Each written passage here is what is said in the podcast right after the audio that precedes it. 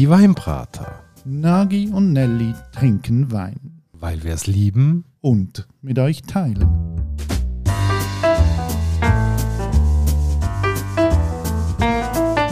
Hoi Nagi. Gianelli. Und hallo Dominik. Grüezi.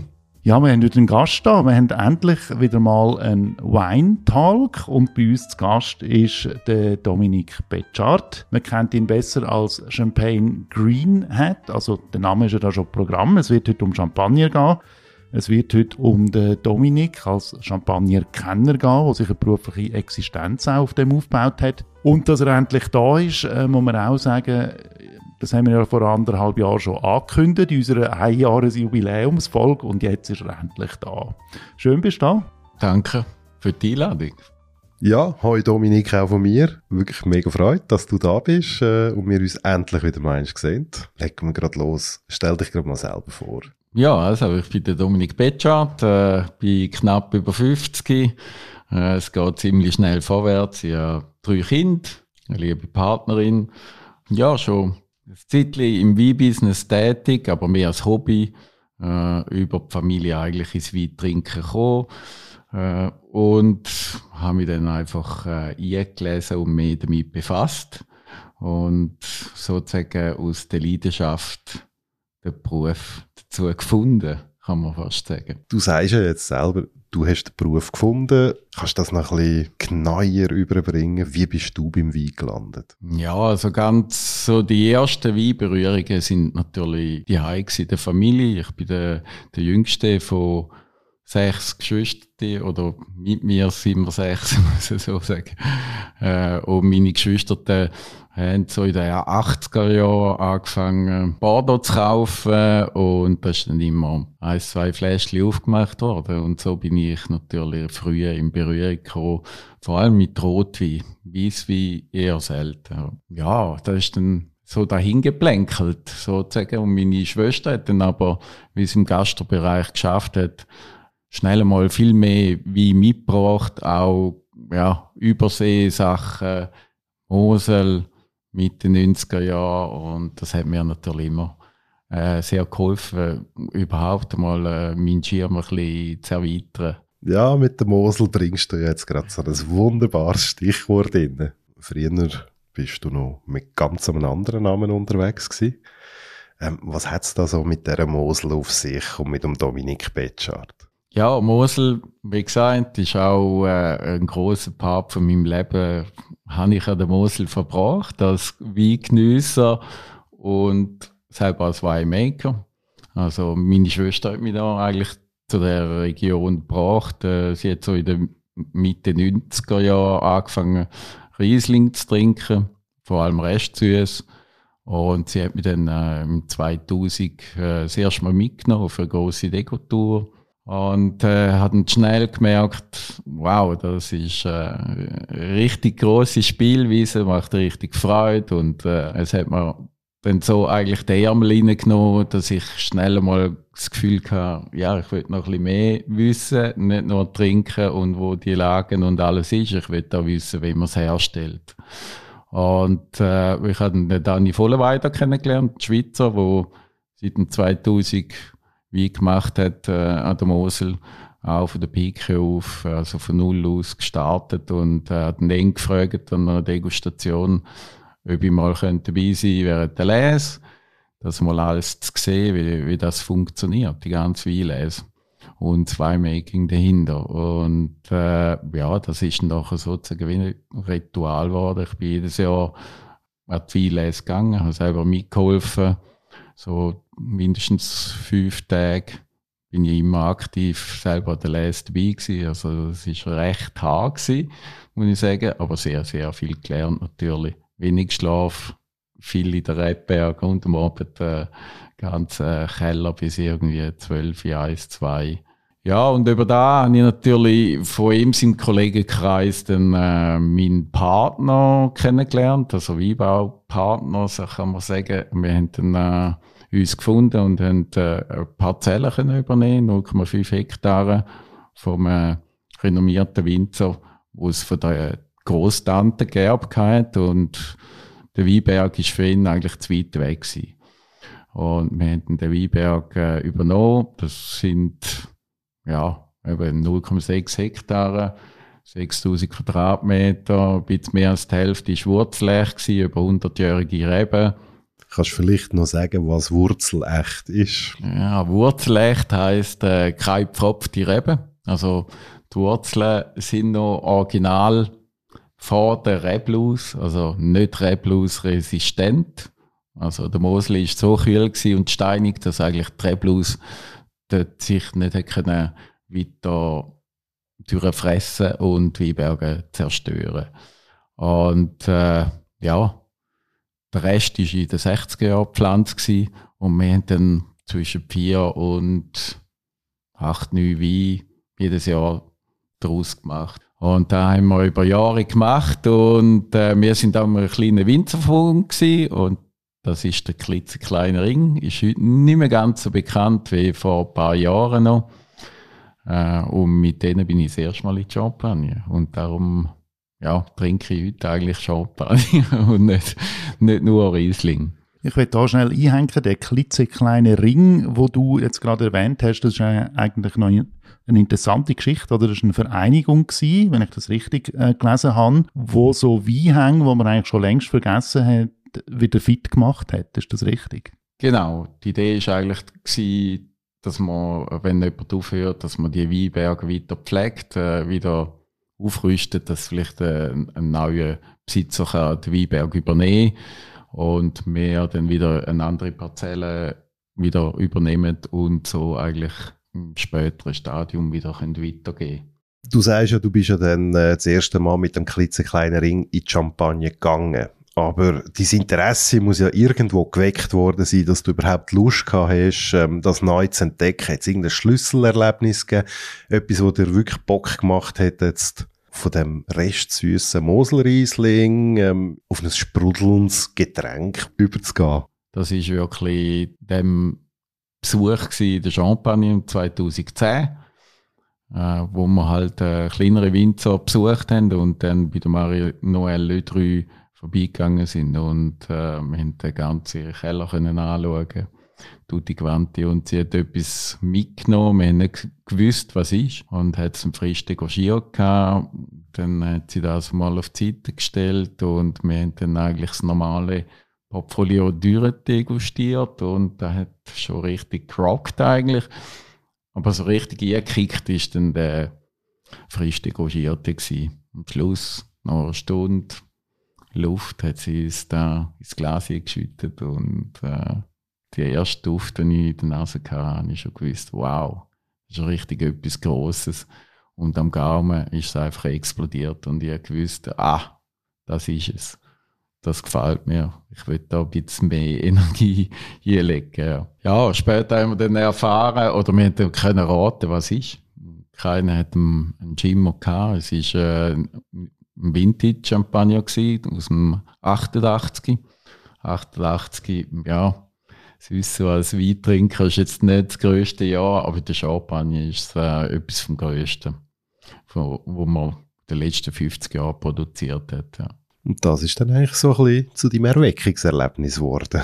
Genau, wir sind dann ein bisschen umgetingelt äh, zwischen den Weingütern und jemand von uns Winzer hat dann äh, das Buch noch dabei gehabt und ja, ich habe dort mal ein bisschen umgeschnögt und dann gefunden, wow, da hat es viele interessante Sachen drin. Ich muss das Buch auch haben. Wir haben dann das noch später nach, nachgekauft und hatten eine Liste gemacht aus dem Buch und bin dann locker über 100 Positionen gekommen und aus dem heraus, ja, habe ich irgendwie das Gefühl gehabt, ja, 100 Flaschen selber kaufen und alles trinken, das macht keinen Sinn. Ich muss da irgendwie eine Testinggruppe daraus bilden.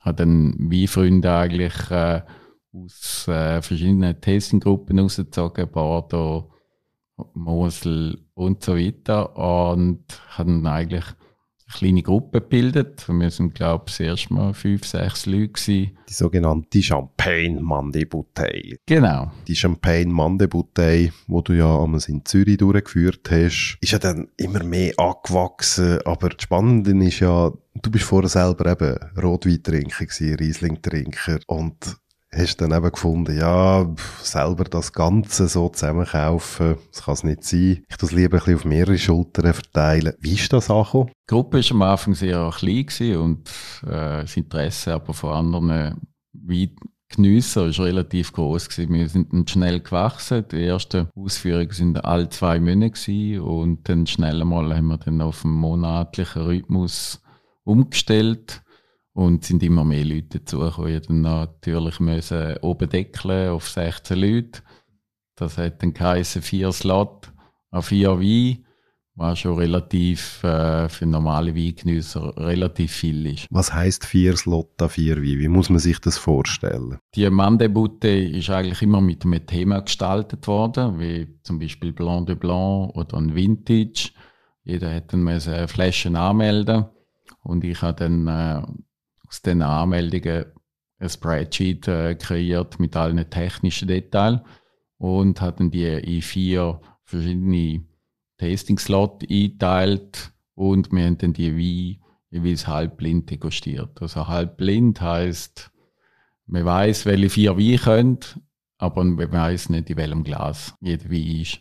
Also man muss da noch ein bisschen herausfinden, was könnte jetzt Glas Nummer 1 sein, oder das 2 oder das 3. Das ist eine ja, tricky Sache. Jetzt bei der Entdeckungsreise, oder? Eben, du hast das ein bisschen angetönt, es sind ja dann immer mehr Leute geworden, du musst auf ein Lots machen, du musst auf 16 Personen limitieren. Hat denn das so einen Run ausgelöst? Oder ähm, würdest du sagen, es ist auch cool gewesen, weil Champagner immer mehr in Trend gekommen ist? Oder an was liegt Ja, Champagner, ich denke, ist halt vorher nie wirklich thematisiert gewesen. Vor allem nicht äh, Winzersachen. Man ist in der Schweiz einfach noch überhaupt kein Thema gewesen. Und ich bin da sicher der Vorreiter gewesen, oder einer der Vorreiter, der das Thema aufgegriffen hat. Vorher hat sich damit äh, eigentlich niemand befasst. Ja, und niemand gefunden, wo man da ein bisschen auf die Sprünge helfen am Anfang.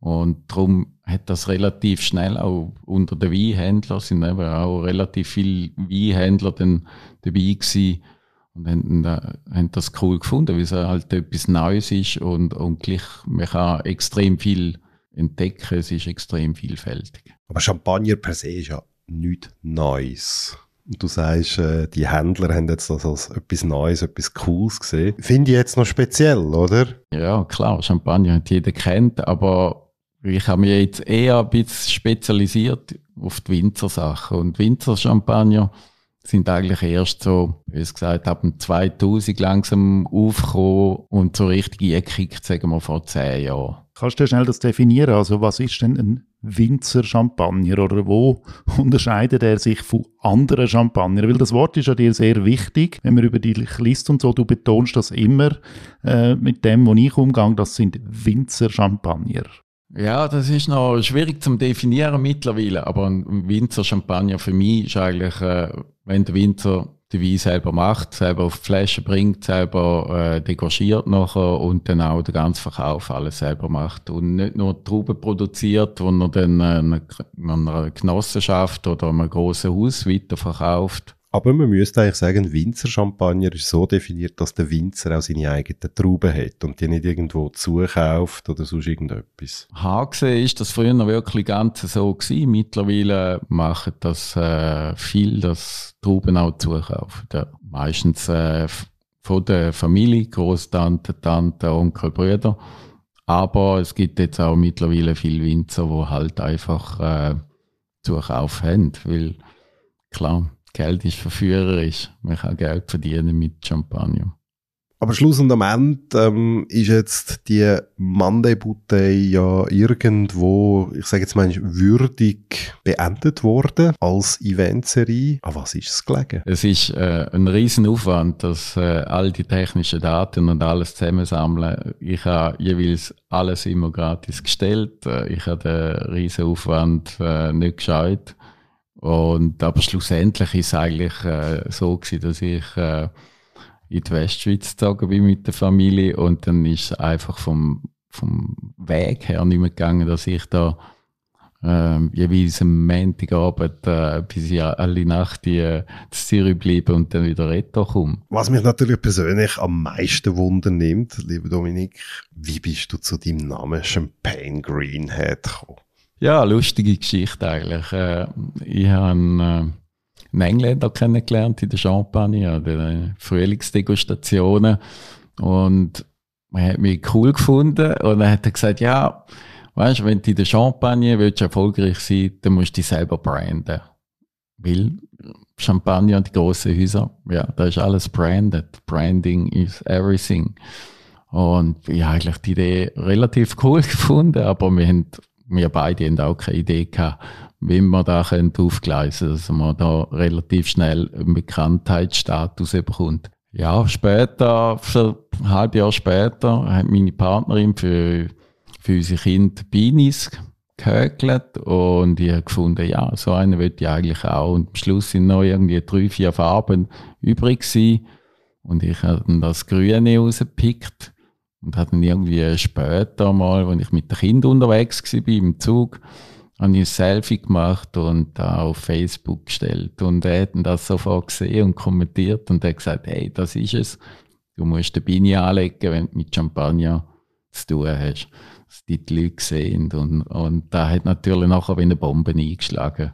Schnell, wo ich da an den Degustationen war, hat natürlich jeder Winzer oder alle Weinfreaks und Importeuren und all die Gigs, wo man tanzen auf diesen Degustationen haben gewusst, ah, der ist da, wer ist das genau? Und so ist es dann weitergegangen. Hat mir also sehr geholfen, die Türen zu öffnen. Aber irgendwann bist du noch vom Beanie auf den Hut umgestiegen, oder? Ja, genau. Äh, eigentlich äh, mit dem Beanie habe ich ein bisschen das Problem gehabt, dass da hinten äh, auf den Gehörgang drückt und dann hört man ein bisschen schlechter und dann musst du immer irgendwie zwei, dreimal äh, nachfragen. Die, in diesen Degustationszellen ist auch meistens laut und ja, es ist mühsam gewesen, mit dem Beine umeinander zu laufen. Darum habe ich dann später eigentlich den Hut äh, gefunden, zum guten Glück. Es, es ist auch nicht ganz einfach, so einen Hut zu finden in dieser Farbe. Aber ja, mittlerweile laufen mit dem Hut umeinander. Gut, aber äh, Jungs, jetzt hören mal, äh, jetzt reden wir schon seit einer gewissen Zeit einfach viel über Wein und vor allem Champagner. Und das bringt mich zu einer wichtigen Frage. Ich habe langsam ein bisschen Durst. Also haben wir vielleicht etwas zu trinken da? Ja, der Dominik hat etwas mitgebracht. Aha, was hast du mitgebracht, Dominik? Ja, ich habe etwas mitgenommen, ja, was ich äh, extrem gut finde natürlich. Es ist äh, aus dem südlichsten Teil der Champagne, aus der Aube oder Côte Bar, wie man sagt. Das Weingut heisst Amaury Beaufort. Es ist äh, ein biodynamischer Champagner aus einem ganz kleinen Vineyard, also 0,88 Hektar. Etwas extrem rares, ja zum Produzent oder der Produzentin, was kannst du zu der sagen? Wie bist du zu der gekommen? Familie Beaufort oder die grosse Sippe Beaufort ist eigentlich eine Hugonotten-Familie, äh, wo sich in der Champagne niedergelassen hat und äh, schon ewig eigentlich im Business ist. Der Vater von Amaury hat seit eh und je biodynamisch produziert. Die Rebberge haben noch nie chemische Spritzmittel oder irgendwelche Insektizide gesehen und gilt eigentlich als Vorreiter von der Biodynamie in der Champagne unsere äh, Hörerinnen und Hörer interessiert ja auch immer, was kostet so etwas. Und wir haben ja so ein Preislimit auch bei den Weinbratern. Das ist bei 30 Franken. Kannst du uns vielleicht schnell beruhigen und sagen, nein, das ist da kein Problem? Nein, ist, das Budget ist ein bisschen gesprengt. Mhm. Um etwa das Dreifache, müsste man sagen, oder? Ja, ist um die 90 Franken. Ja. Gut, und ich habe aber auch gesehen, ähm, wir haben ja auch noch einen Weinhandel, wir kommen nachher darauf zurück. Ähm, als ich gestern schnell bin schauen, ist dort so ein grosser Banner über dieser Flasche gewesen und es steht drauf ausverkauft. Ist das eine, eine Flasche, die so grosse Nachfrage hat oder kommen die einfach so wenig über, dass er schnell ausverkauft ist? Woran liegt es? Woran liegt es? Äh, Produktion ist natürlich mega klein, aber wir können relativ gute Zuteilung über und wir können nicht einfach nachbestellen. Ich finde, jetzt haben wir eigentlich genug geschnurrt. Ich werde jetzt mal eins probieren im Fall. Ja, Nick, schmeck mal an dem Glas. Was kommt jetzt da für dich raus, wenn du daran schmeckst? Herrliche Düfte. so ein bisschen Birnennoten, ein bisschen Äpfel, äh, ein Hauch Zimt, äh, ist aber noch ein bisschen verhalten, müsste noch ein bisschen wärmer werden. Ich glaube, in den nächsten fünf, zehn Minuten geht da viel, noch viel mehr, aber mir gefällt was mich jetzt so überrascht, also wenn ich an Champagner schmecke, dann habe ich immer gerade, erwarte ich so ein bisschen heftige Brioche-Noten, so der Klassiker. Das ist jetzt aber etwas, was da eher ein bisschen untergeordnet aus dem Glas rauskommt. Das darf aber auch so sein. Äh, Champagne ist sehr vielfältig. Also die typische Brioche-Note, äh, würde ich sagen, ist eher zu suchen bei den grossen Häusern bei den Winzer trifft man da ein bisschen weniger. Also ist die Zeit auch von dem Klischee ein bisschen Abschied zu nehmen, weil da quasi sich eine geschmackliche Vielfalt auch äh, ein bisschen aufgebaut wird, weil man jetzt junge, ambitionierte Leute im Werk kennt. Genau. Es geht mehr jetzt eigentlich äh, von dem klassischen weg, man geht mehr ins Weintrinken hier. Also es ist wirklich Wein, wo man halt auch exzellent zum, zu Fuka servieren und geniessen und nicht nur Apero, Häppli und so weiter. Nagi, was geht bei dir ab, wenn du da schmeckst? Also Biere finde ich der Wahnsinn. Ich finde sie jetzt aber nicht so verhalten. Ich finde sie schon recht pointiert. Der Zimt habe ich auch total äh, in der Nase. Gibt für mich eigentlich schon fast so weihnachtliches Feeling. In der Nase ist das für mich jetzt eigentlich wirklich schon ein wunderbarer Festtagschampagner, der eigentlich auch gut in die kalte Zeit passt. Ich bin recht überrascht. Es ist, ist so etwas, was ich jetzt so gerade im ersten Gedanken nicht so mit der klassischen Champagner, wie ich sie kenne, assoziere. Er hat recht etwas Eigenständiges, Eckiges. Also ich finde, er schmeckt im Gegensatz zu anderen Champagner halt wirklich klar nach Chardonnay oder das, was Chardonnay eigentlich macht, nämlich das zu transportieren, plus halt wirklich so ein bisschen das, das, das Zimtige, das ich jetzt sonst so nicht wirklich kennen von Chardonnay. Bin jetzt wirklich gespannt, was der macht, wenn er jetzt noch ein bisschen länger Luft wird haben, weil ich glaube, das ist das, was du gesagt hast, Dominik. Ähm, der braucht noch einen Moment. Ja, ich glaube, es nützt immer. Luft hilft immer. Aber jetzt hätte ich natürlich etwas, und das wird ähm, ein Novum hier bei uns Weinbrater, Etikettenkritik. Aber ich finde, die muss der Gast machen. Also der Gast soll vorlegen und nachher darf natürlich der Nelly drüber zämpfen. Ähm, ja, ich finde die Etikette schön. Also es ist ein blümlet Etikett äh, mit dem Namen oben drauf, relativ schlicht, zweifarbig, that's it.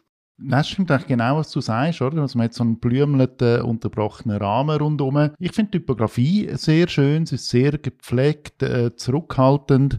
Ich habe mir natürlich auch noch das Bild von dem Winzer angeschaut, der hat ja 1984er Jahrgang, also ist auch noch ein junger Typ. Und ich finde das ja stilvoll, zurückhaltend und vor allem finde ich, macht es nicht auf Grosskotzigkeit. Oder? Also es ist da nicht jetzt, hey, wir tun jetzt so einen riesen Brand raushängen und so, sondern ja, wenn du sagst Winzer Champagner, dann würde ich das total aus dem Etikett auch ein bisschen rauslesen. Ja, eigentlich so, wie das Etikett ist, ist er auch. Er ist sehr zurückhaltend, äh, fast ein bisschen scheu, aber halt sehr geradlinig wie der Champagner. Es ist ein Brünateur, wo man eigentlich gar nicht merkt, dass es ein Brünateur ist. Also vielleicht erklärst du jetzt noch schnell, was ein Brünateur ist, damit das ähm, die Leute können verstehen Brünateur, ja, wieder etwas Technisches. Äh, Brünateur heisst eigentlich, dass Versanddosage, bevor der feine Kork draufkommt, äh, nach der zweiten Gärung äh, weggelassen worden ist. Also er hat 0 Gramm Zucker. Ist einfach dann da wo fehlt oder wo man den, den Hefesatz entfernt hat, wieder mit Wein aufgefüllt worden.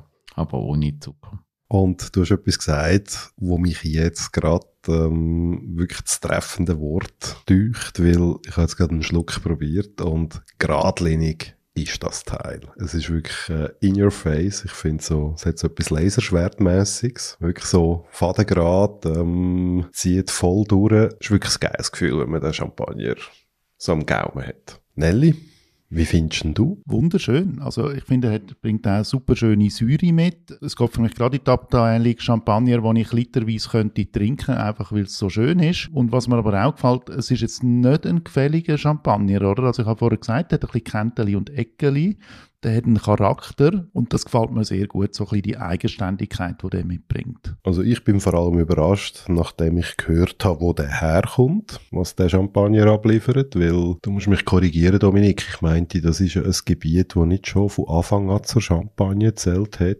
Ja, nein, es hätte mal ein Geplänkel gegeben, ob es noch überhaupt dürfen, äh, zu den Champagner gehören. Und dann hat es grosse Revolte gegeben. Also die Weinbauern sind auf Reims und auf Epernay rauf und haben angefangen zu randalieren, Häuser anzünden. Ein paar Wochen später hat man das wieder korrigiert und der Ob oder Côte Bar, wie man sie auch nennt, äh, ist seitdem ja, wieder offiziell dabei.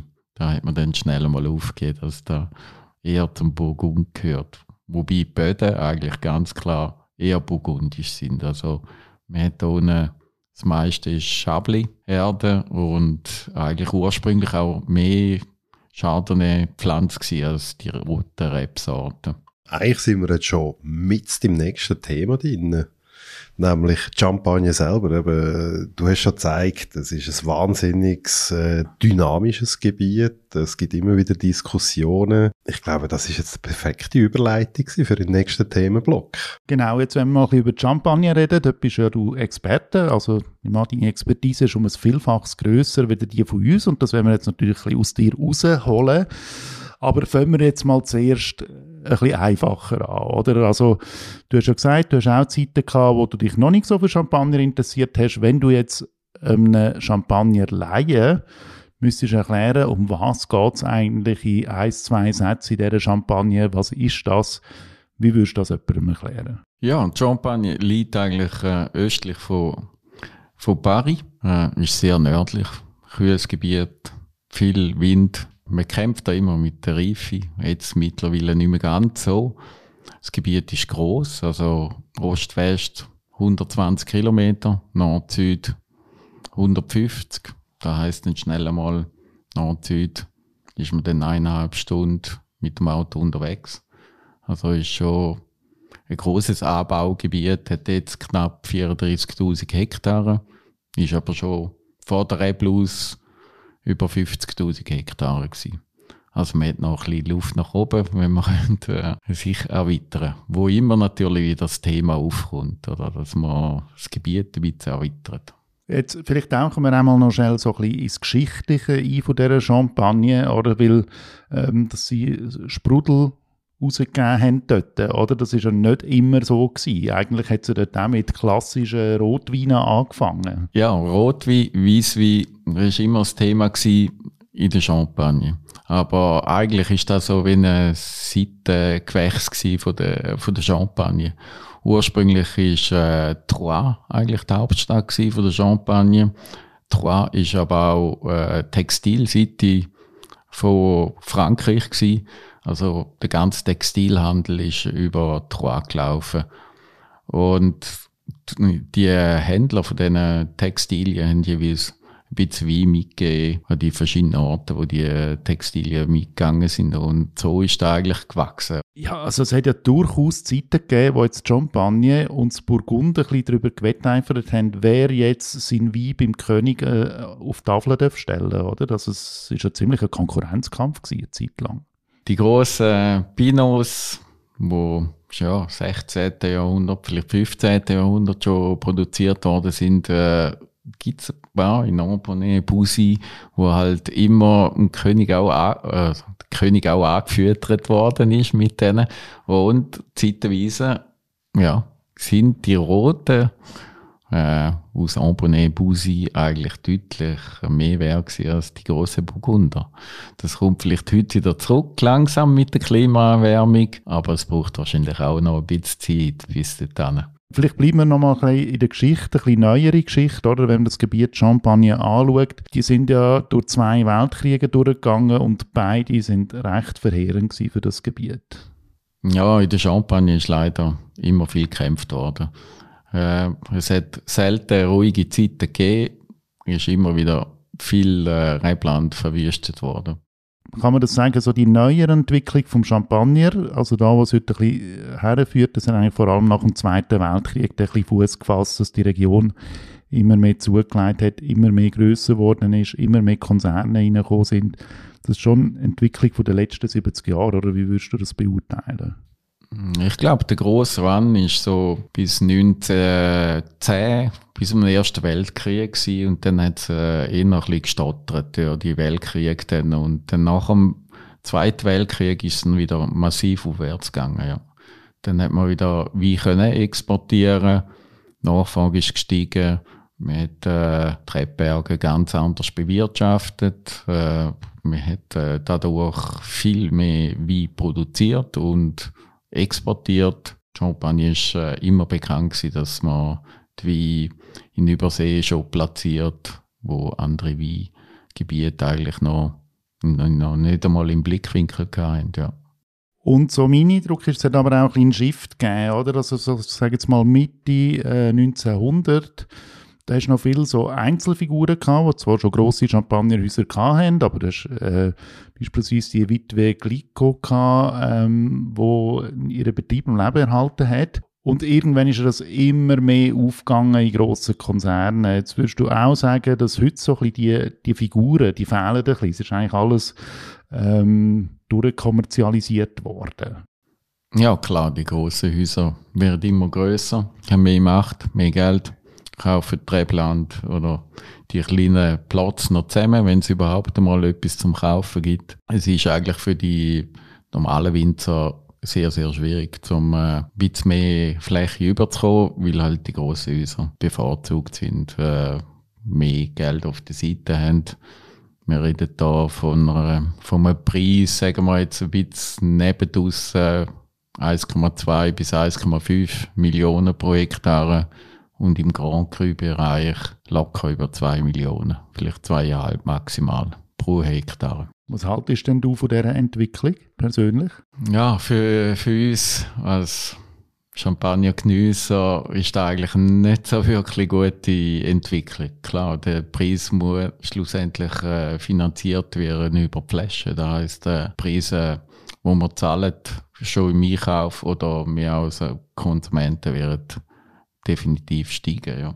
Ich bin mal in der Vorbereitung auf die Folge noch googeln, welches sind eigentlich so die zehn teuersten Champagner und da kommen alles äh, grosse Häuser, oder? Äh, Bollinger, Röderer, Dom Perignon, also die Klassiker. Die Preise gehen auf bis auf 4900 Franken.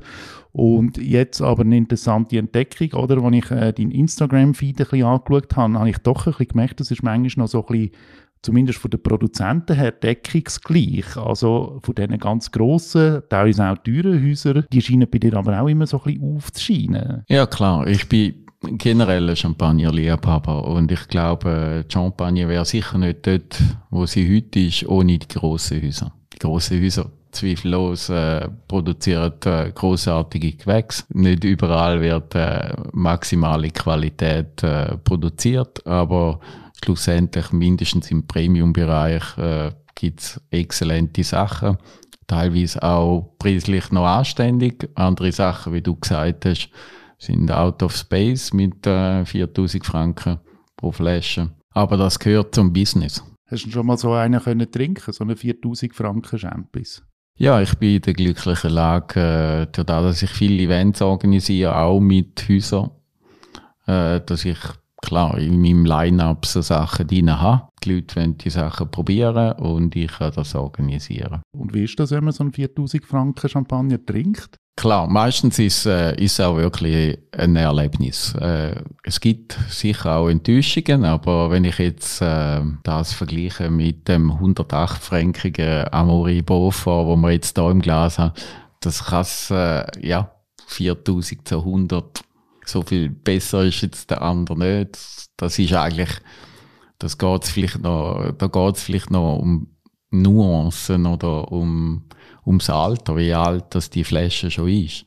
Aber für mich, ja, ich habe gleich viel Freude zwischen 50 Franken oder 2000 Franken wie Für mich spielt eigentlich, äh, ja, das, was am Gaumen ist, da, da fasziniert mich ich muss da nicht eigentlich über Geld reden. Das interessiert mich eigentlich äh, relativ wenig. Mhm. Ich will gleich noch schnell beim Thema Geld bleiben, weil es gibt jetzt so Indizien, dass Preise wieder ein bisschen runtergehen in der Champagne, oder? Also ich habe kürzlich gelesen, es gibt so eine, der Börse so einen Weinindiz und dort, äh, der ist jetzt eher wieder ein bisschen nach oben gegangen. Spürst du das auch, dass Preise eher wieder ein bisschen sinken, oder ist das nur so eine vorübergehende Schwankung? Ja, da handelt es sich ja um den Sekundärmarkt. Also das heißt äh, nicht ab Hof oder ab dem Weingut äh, oder Maison besser gesagt, Äh, von dem her geht es da mehr um Investment oder um deine Lager, wo du dir hast. Aber äh, für mich spielt das eigentlich nicht so einen grossen Ruggel, ob es jetzt dort raufgeht oder runter. Generell, äh, die letzten Jahre ist sicher nur aufwärts gegangen. Es wäre vielleicht äh, ja, für die ganze Region gut, wenn man mal ein bisschen durchschnauft und, und da stabilisiert. Ich glaube, der Run äh, tut nicht allen gut. Ja. Wenn wir jetzt wieder ein bisschen vom Ökonomischen wegkommen und so ein bisschen wieder das Handwerkliche zurückgehen, also du überschaust das jetzt ja schon ein paar Jahre, die Entwicklung der Champagne, so jetzt in den letzten drei, vier Jahren. Was siehst du da so für Entwicklungen? In welche Richtung geht es handwerklich? Man geht noch mehr äh, im Bereich Serodosage. Äh, man geht jetzt, die letzten fünf Jahre, ganz klar auch wieder auf äh, normale Stillwein zurück. Das war schon immer ein Thema. Gewesen. Also Champagne hat auch Stillwein produziert, aber ja, ganz, ganz wenig. Und momentan kommt das wieder richtig auf. Also die Winzer, fast jeder Winzer macht Stillwein mindestens eine, zwei, drei, je nach Rebsorte.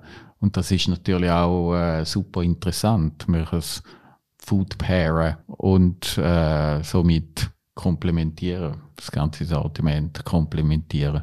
Rataffa, ein Weinbrand eigentlich, äh, wo man mit Traubenmarsch versetzt, ist jetzt auch wieder massiv am Kommen. Ja, man schaut wieder mehr ins Detail, was es sonst noch gibt in der Champagne, nicht nur Bubbles. Mhm. Wenn bist du so das letzte Mal geflasht gewesen, wo du unterwegs bist in der Champagne? Gibt es so Momente, wo du, wie, wie, wie du denkst, hey, wow, jetzt habe ich gerade etwas entdeckt? Ja, so Sachen gibt es ja, ab und zu, muss ich sagen. Ich bin ja noch bei Lebül tätig und da habe ich die feine Aufgabe, dass ich äh, die neuen Weingüter entdecke. Du hast ja noch eine Firma gegründet, die Champagner verkauft. Das ist Lebül. Genau. Ja, wir sind äh, das vierte und ich bin da eigentlich zuständig für den Einkauf und Neuentdeckungen für den ganzen Import von diesen Sachen. Und ja, klar, für jetzt äh, gerade das Jahr ja, bin ich so ein paar wirklich Perlen angelaufen und ich äh, muss sagen, ja, das rockt so, das ist so einzigartig, da müssen wir haben im Portfolio. Wie ist es grundsätzlich mit Champagner in der Schweiz Geschäft zu machen? Ja, ich glaube, äh, das Wein-Business ist sicher nicht das Einfachste. Wir haben uns natürlich äh, fokussiert auf Champagner und Produkte aus der Champagne, das heißt äh, Stillwein, Sparkling und äh, Ratafia. Vielleicht müssen wir noch ganz schnell klären, Le Bulle für Nicht-Insider, was heißt das, wenn man das übersetzt? Blöterli. und äh, wir haben keinen eigentlichen Laden. Bei uns läuft da momentan noch alles online ab und online sind wir nicht lebulle.ch, sondern lebulle.wein auf Englisch. Dass man uns auch sicher findet. Und wie sind wir auf die Idee gekommen? Ja, äh, wir sind alles Connoisseur und äh, sind eigentlich da aus der Idee oder aus dem Gedankengang haben wir uns zusammengerauft und gefunden, wir müssen äh, das Business starten. Wir sind ja hier im, im oberen Bereich vom Champagner tätig, also High-End. Äh, wir legen sehr großen Wert auf, auf Details. Äh, wir haben, äh, würde ich sagen, die besten, freakigsten, äh, exzellentesten jungen Winzer, wo es momentan am Start gibt. Und äh, ich lebe natürlich das auch oder ich kann mich da entfalten, ich würde es so sagen, ja. Und wenn man das Line-Up von der Le Bulle anschaut, da sind jetzt zwei Anwälte dabei und ein Barkeeper. Wie haben die euch gefunden? ja, das Bindeglied ist der Anwalt. Irgendwann im Leben braucht man einen Anwalt. Nein, nein. Es ist so gewesen, dass eigentlich äh, der Florian äh, uns connected hat. Äh, der Florian äh, ist auch im Champagne-Business tätig. Nein, äh, er trinkt sehr gern, er sammelt Champagner, äh, hat ein Faible für ältere Sachen und er hat mal äh, eine Eventserie gemacht, äh, Chante du Champagne. Das war etwa vor fünf, sechs, sieben Jahren, gewesen, wo noch äh, eine alte Liegenschaft in Zürich belebt hat, dann während der Sommerferien sozusagen mit Champagner im Garten und mit Art im Garten. Und wir haben uns dort kennengelernt, ja. Wenn wir euren Webshop anschauen, ich würde sagen, wir bewegen uns doch eher im hochpreisigen Segment. Du hast es auch ein bisschen ähm, angetönt, eben, euch geht es ein bisschen um die freakige Seite, um das Besondere, was ihr dort abholen wollt und vielleicht auch weitervermitteln.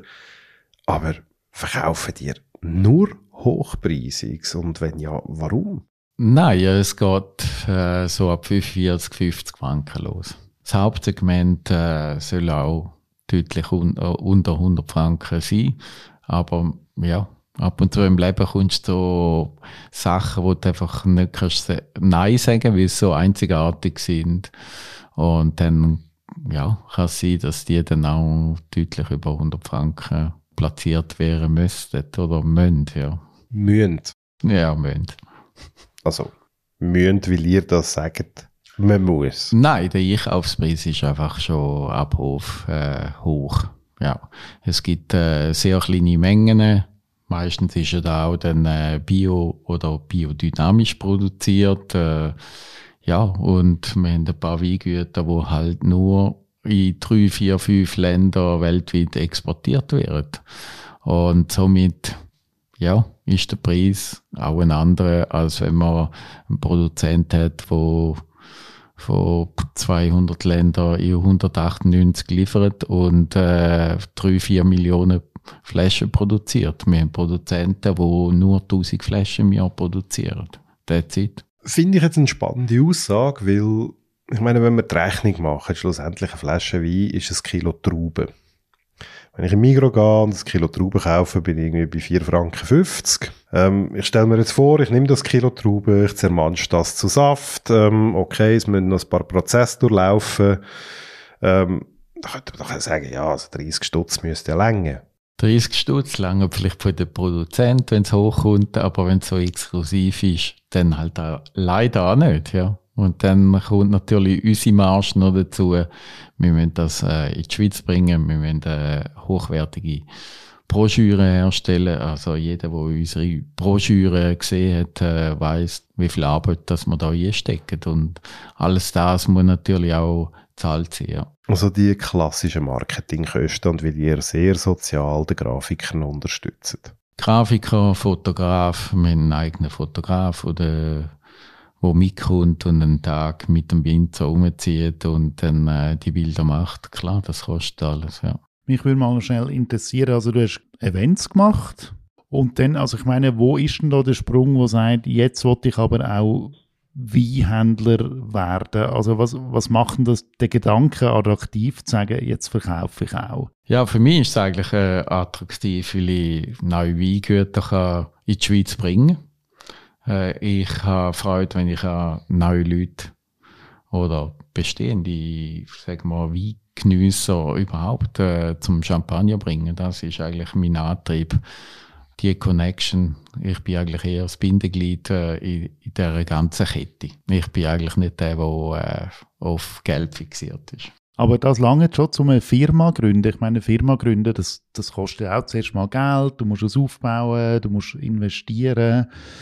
Ähm, ist das genug Antrieb, zu sagen, ich kann äh, einfach nachher Kontakt nutzen und ich kann die Region gehen und Leute treffen, die ich sonst vielleicht nicht könnte treffen einfach weil ich jetzt ein Weinhandelsunternehmen habe. Lange das? Leidenschaft für eine Firmengründung? Leidenschaft äh, muss vorderst sein, ganz klar. Als Unternehmer, und da kann wahrscheinlich jeder bestätigen, dass man einfach äh, einen Haufen Effort mal äh, einstecken, dass am schlussendlich auch etwas rausschaut. Und ja, wir stecken momentan sehr viel Zeit ein in das Business und wir sind überzeugt, wir sind auf dem richtigen Weg. Äh, es zahlt sich aus, ja. Ein Punkt, der mich aber ganz fest würde interessieren, also du gehst jetzt auch zu diesen Winzer und sagst, hey, ich will euch ein Zeug vertreiben, jetzt so Preisverhandlungen mit denen. Weißt, ist das einfach klar? Muss man da so einen Weg gehen mit ihnen, dass man sagt, ja, irgendwann am Morgen Mais im Weinkeller tun wir nachher den Deal besiegeln? Ja, Champagner, da wird nicht über Preise diskutiert. Oder mindestens jetzt in den, den letzten zehn Jahren. Da kommst du die Vorgabe über vom Winzer, du kannst sagen ja oder nein und that's it. Mehr kann man da nicht sagen, wir können keine Preisverhandlungen machen wie in anderen Regionen. So wie ich Winzer kennengelernt habe, oder? Sie müssen dich zuerst mal mögen und wenn sie dich dann mögen, ist dann das eine oder andere möglich, aber sie, sie prüfen dich jetzt schon, ob du jetzt gerade würdig bist, genau ihres Zeug in dein Sortiment hineinzunehmen. Ja, ganz klar. Äh, wir haben, oder ich habe eine große Geschichte sozusagen. Ich, meine, ich bin jetzt äh, 12, 13 Jahre im, im Business und äh, die Leute kennen mich, auch die Jüngeren, wo vielleicht das nicht alles mitbekommen haben, aber die wissen äh, irgendwie, welche Kanäle was ich für einen Background habe. Und äh, sobald dass sie auch Produkte von uns sehen, also unsere Broschüre, unseren Webauftritt, äh, dann geht's eigentlich schnell. Ja, die meisten sagen dann relativ schnell. Es, klar, es gibt immer solche, die dann noch mehr sehen, wo haben wir die Wein platziert, in welchen gehobenen Gaststätten werden die Wein ausgeschenkt. Aber wir können eigentlich äh, mit unserem Business happy, äh, happy sein. Wir haben äh, Sterne-Gastronomie in unserer, in unserer Kundenkartei und von Anfang an eigentlich sind die auf dem Plan gewesen und von dem her fällt das eigentlich allen relativ leicht mit uns zu arbeiten. Ja. Du hast jetzt wie gesagt, die schauen dann sehr genau her. Aber gibt es auch noch, schon noch das emotionale Moment, wo dann einfach, äh, wo einfach Sympathie auch da ist und darum macht man etwas miteinander. Ja, Sympathie muss natürlich da sein, generell. Aber Business ist Business. Äh, man kann sich nicht nur von der Sympathie leiten lassen. Ähm, ja, ist wie überall, glaube ich, im Business.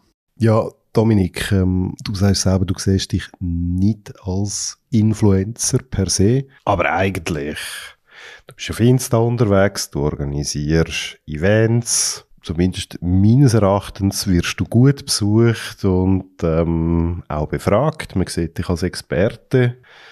Kann man dann von dir als Ambassador reden? Ja, da trifft eher zu als Influencer. Ambassador finde ich den schönen Namen.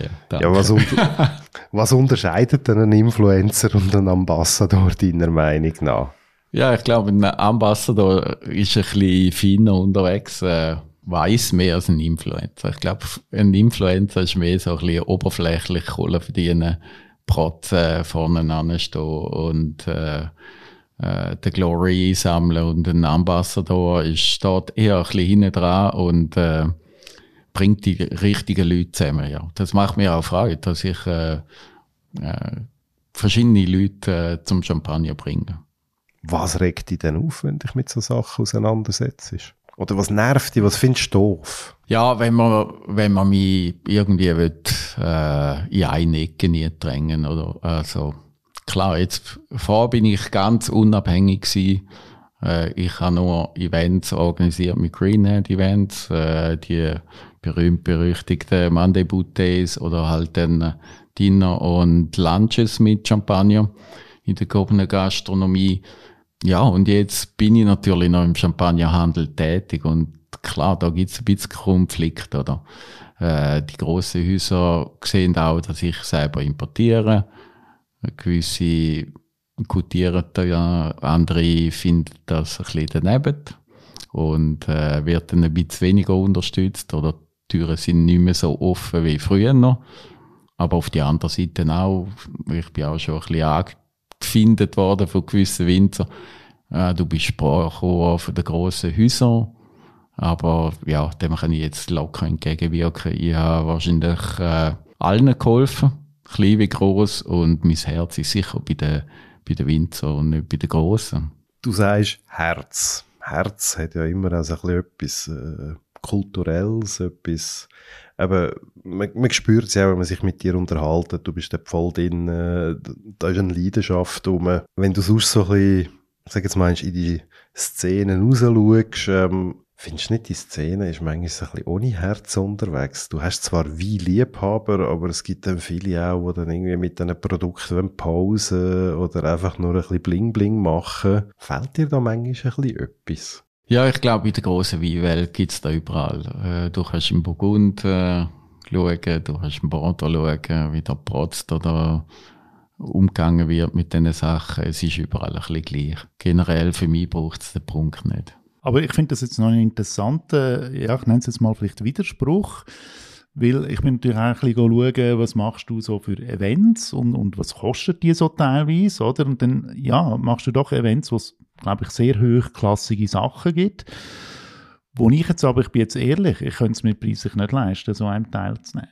Das heißt, du richtest dann dich ja schon vermutlich auch wiederum ein bisschen Leute, die halt den Luxus so ein bisschen suchen.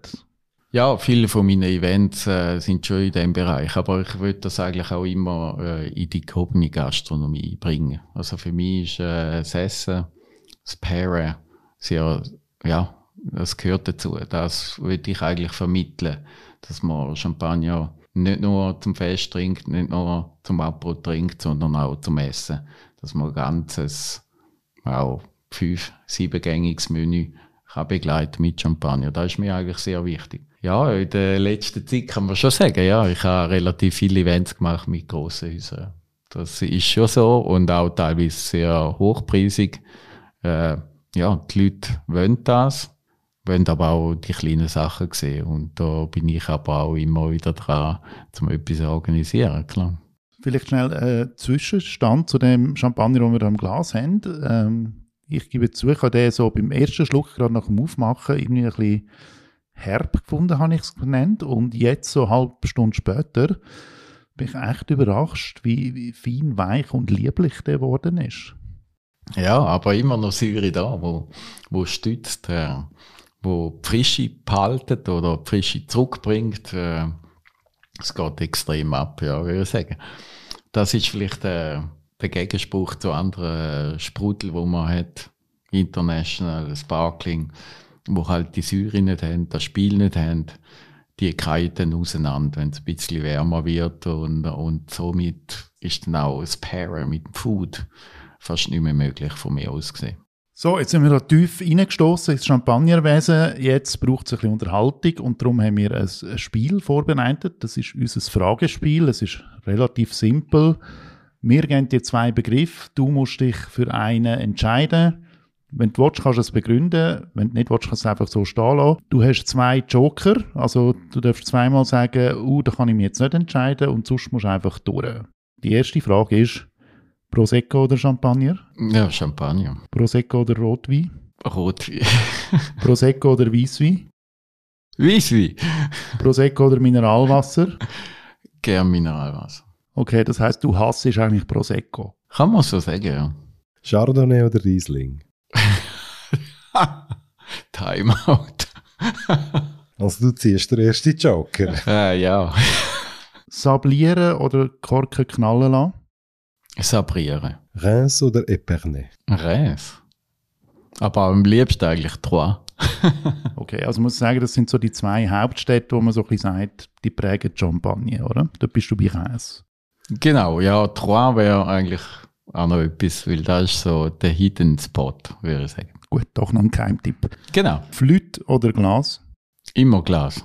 Will? Zum Aromen transportieren braucht man ein großes Glas.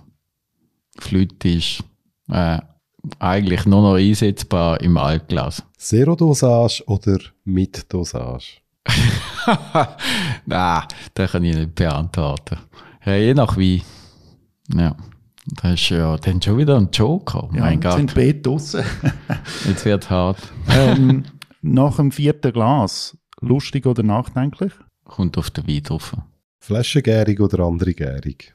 Flaschengärig. Burgund oder Champagne? Ach, mein Herz ist in der Champagne. Bordeaux oder Champagne? Champagne. Selber trinken oder ausschenken? Am liebsten beides. Witwe Clicquot oder Witwe Pommery? ja, das ist noch. Oh, ich glaube, Witwe Clicquot. Will? Ja, sie hat äh, ein paar neue Sachen erfunden. 1800 Pipapo. Zum Beispiel? Ja, so, wenn ich es noch in meinem Hinterköpfchen gespeichert habe, der Rütteltisch. Boulanger oder Röderer? Ah, Louis Röderer. Will? Weil ich total fasziniert bin von Louis Röderer. Von, von den Besitzer von Louis Röderer, vom Chef de von Louis Röderer. Und natürlich, ja, da muss man ganz klar sagen, Louis Röder ist der Vorreiter mit äh, Bio, Biodynamie im großen Stil. Sorterein oder Cuvée? Ja, tricky question. Mm. Ja, eigentlich, Champagne steht da für Gewierung. Aber für mich man, ist eigentlich schon beides. Aber ja, klar, Gewierung hat der Champagne sehr geholfen. Oder? Durch die schwierigen Jahre. Luxus oder Bescheidenheit? Bescheidenheit. Teuer oder günstig? ähm, günstig ist nicht gut. Ganz günstig, nein. Mittel wäre gut. Mittel bis auf sehr gut.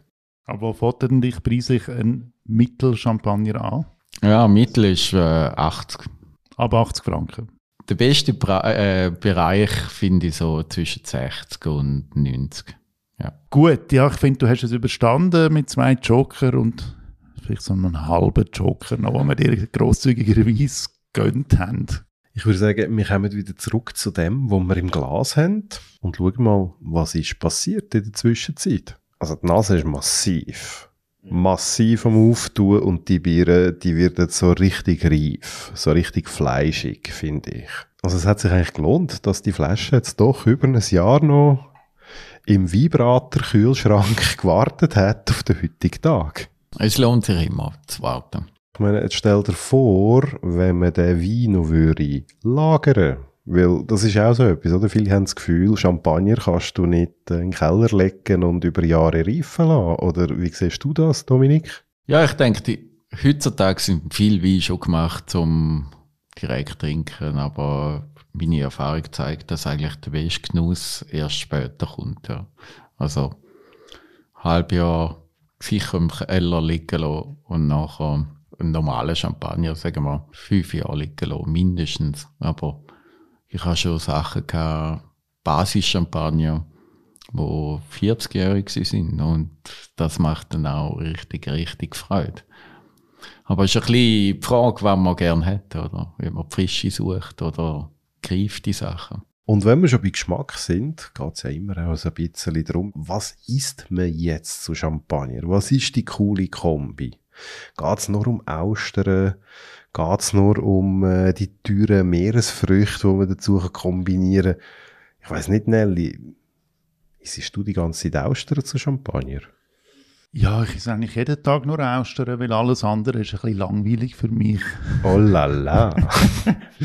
Nein, ja gut, ich esse selten Austern, wenn dann auch lieber, wenn ich gerade im Meer bin. Da sind sie nämlich auch noch zahlbar, ehrlich gesagt. Also, und ein bisschen frischer, oder? Genau, wie ich kürzlich am Atlantik in La Rochelle. Und wenn ich dann zum Markt vorbeilaufe und dann so die Preise dort sehe, dann kommt man dann schon ein bisschen äh, ins Staunen rein. Aber ja, also ich meine, klar, zu dieser Art von äh, Essen passt Champagner sehr gut. Und mich, mich würde jetzt mal auch mal so ein bisschen banaler interessieren, wo könnte es auch noch dazu passen? Oder ich frage dich jetzt einfach mal, und du sagst ja, passt. Und welche Champagner könnte gut passen? Dominik, ähm, Poulet. Poulet, ja, Chardonnay. Bisschen, äh, vielleicht sogar greift schon. Rind? Rind eher Meunier oder Pinot-lastig. Schwein? Schwein. Ja, da kommt es ein bisschen auf äh, das Cuvée drauf an, aber generell ein Blend, würde ich sagen. Mhm. Kalb? Eher hell, eher ein bisschen Chardonnay oder Pinot Blanc oder so, könnte auch passen. Passt auch etwas Rotes, eben. vielleicht auch ein Cuvée, ja. Mhm. Jetzt nehmen wir das Fleisch weg, gehen wir in, in so eine vegetarische Richtung. Ja. Bin ich sehr gespannt. Äh, so ein Herdöpfelgratin. Erdäpfelgratin würde ich auch eher mit Käse und so eher Chardonnay. Reis? Reis, asiatisch immer Chardonnay. Eher Chardonnay-lastiger. Wieso ist das ein Match, Chardonnay und asiatisch? Ja, wir haben äh, halt mit den Gewürzen ein bisschen zu tun dort, Asien. Äh, da matcht eigentlich meistens besser mit Chardonnay. Und jetzt so ein richtig scharfes Curry, könnte man sich dort auch noch einen Champagner vorstellen oder müssen wir jetzt sagen, da müssen wir jetzt langsam bremsen? Ja, Curry, wow. Immer gerne mit, äh, mit Chardonnay. Schon wieder. Äh, ja, vielleicht könnte man da aber auch etwas nehmen, wo richtig Zucker hat. Es gibt ja auch Champagner, wo 50 Gramm Dosage haben. Also mein Riesling Restsüß passt super zum scharfen Curry. Ja, es kommt ein bisschen noch darauf an, wie scharf das ist, oder thailändisch oder äh, indisch Curry. Äh, bei den Fisch sind wir noch nicht gewesen. Was passt gut zu Fisch? Fisch ist auch eher die weißen Rebsorten. Also es gibt ja neben Chardonnay noch andere, Pinot Blanc, Pinot Gris, Petit Meilier. Ja. Mhm. Was würdest du jetzt zu den Austern trinken? Austern etwas, wo zischt. Also da heißt äh, wenig Dosage, ein frischer Chardonnay. Etwas, wo mit dem Salz kann matchen Also wo äh, richtig, ja, vielleicht aus der Côte Blanc kommt und nicht ein Chardonnay aus einem anderen Gebiet, aus der Champagne. Bist du ein Esser oder auch ein Koch? Beides. Wobei ich esse lieber. Ja, nein, ich, ich koche auch gerne, aber ich, ich glaube nicht, dass ich ein Gourmet-Koch bin. Mhm. So, dein äh, absolute Traummenü mit einem Traumchampagner, was wäre das für eine Kombination? Ja, Austria und Kaviar und so finde ich natürlich sehr, sehr geil. Dann äh, mit Trüffel kann man natürlich viel machen. Also dann eher halt äh, Pinot und Meunier-Sachen, vielleicht Krug oder Boulanger. So Sachen passen super. Welches Schweizer Gericht hättest du am liebsten zum Champagner? Ja, Rösti geht auch gut, finde ich. Oh, äh, mein, ich rede als sozusagen Walliser äh, Raclette. Definitiv, das ist richtig cool. Oder Fondue auch, klar. Fondue und Raclette geht super. Ja, mit Käse, ja, geil. Okay, also ich nehme eine Erkenntnis mit und das finde ich eine wichtige Erkenntnis ähm, und das propagierst du ja auch. Champagner ist jetzt halt nicht nur das Getränk fürs Edle, sondern hat eigentlich eine Breite, die man zu allem kann einsetzen kann? Genau, ja, es sind momentan schon acht zugelassene Rap, äh, Rebsorten und wir haben so viele Spielmöglichkeiten, dass eigentlich fast unmöglich ist, das alles zu ausspielen. Ähm, ja, für Gastronomen oder auch für die Hai. Also wir können da so viele Tests machen und darum, ja, faszinierend. Aber eine Frage habe ich noch, Dominik. Ja. Der Nelly hat es auch schon gesagt, wir bei den Weinbrater, wir haben ja unsere Preislimite. Mhm. Welchen Champagner für 30 Franken empfiehlst du uns? 30? Äh, ja, da kann er nicht wirklich weiterhelfen. Höchstens in der Region, wenn du selber gehst, beim Produzent vorbei. Aber im Fachhandel mit 30, ich glaube, ist nicht möglich. Aber ich werde jetzt gleich nochmal auf dem umreiten. Wieso ist es unmöglich, einen soliden Champagner für 30 Stutz überzukommen? Beim Wein gibt es das. Das ist so unsere Vibrator-Erfahrung. Ähm, seit wir den Podcast machen, sind wir erstaunt, was es manchmal in dieser Limite gibt für 30 Stutz. Außer beim Champagner ich meine, ist das so viel aufwendiger, teurer zu machen, dass es das nicht gibt? Oder warum findet das nicht statt? Weil ich glaube, das Kundensegment wäre ja da. das Kundensegment wäre sicher da. Ja, wir sind auch schon bei 30 Franken gewesen, einfach vor 30 Jahren. Äh, ja, und wir hätten die Preissteigerung, die Inflation mitgemacht und äh, Champagne ist in dem Segment halt tätig, wo, wo man Geld muss zahlen muss, um etwas zu bekommen. Ja. Gut, also dann nehme ich jetzt noch daraus raus, pro Jahr steigt der Champagnerpreis ein Stutz, oder?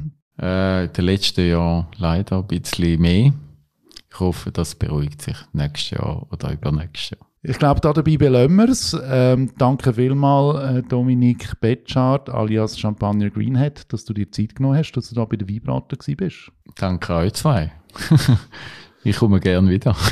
und jetzt geht es ja auch wieder langsam gegen die Festtage zu. Und wenn ihr dort noch Trinkempfehlungen braucht, surft ein bisschen über unsere Homepage. Wir haben ja auch schon den einen oder anderen Sprudel gehabt.